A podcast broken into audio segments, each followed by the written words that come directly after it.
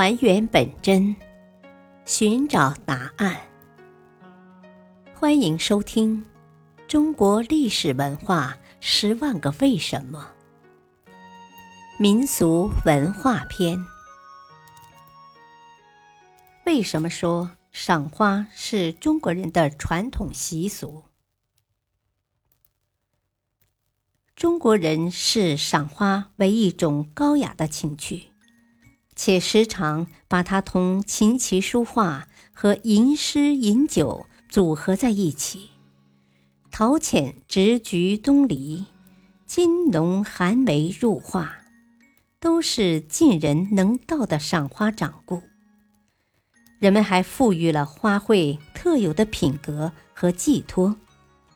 菊的飘逸，梅的节操，兰的高雅。都为人所珍视，他们被列入岁寒三友和花木四君子，足见其对民族品格影响的深远。中国人更有赏花而产生出修身养性的精神动力。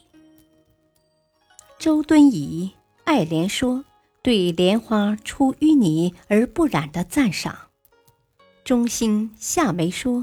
对夏梅甘于寂寞、敢于抗争之颂扬，无不以花品喻人品，因赏花而生自立。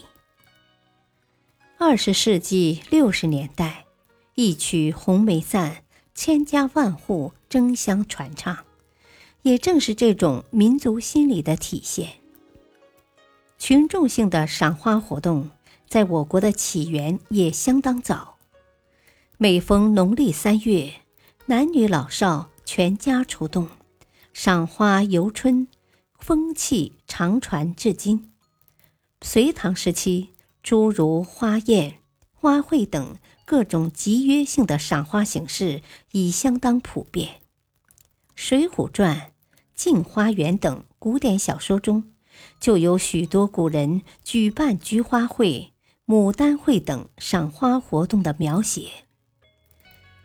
宋元以来，民间又形成二月花神节的习俗。节日里，家家悬灯烛明，赏花为乐。近三十年来，一方面花市、花卉、花节等传统习俗继承不绝；一方面，人们又创造出花展、花赛、街头花圃等许多新颖形式。中华民族悠久的赏花传统正在新的历史条件下发扬光大。群众性赏花活动在我们辽阔的国土上到处可见，四季常有。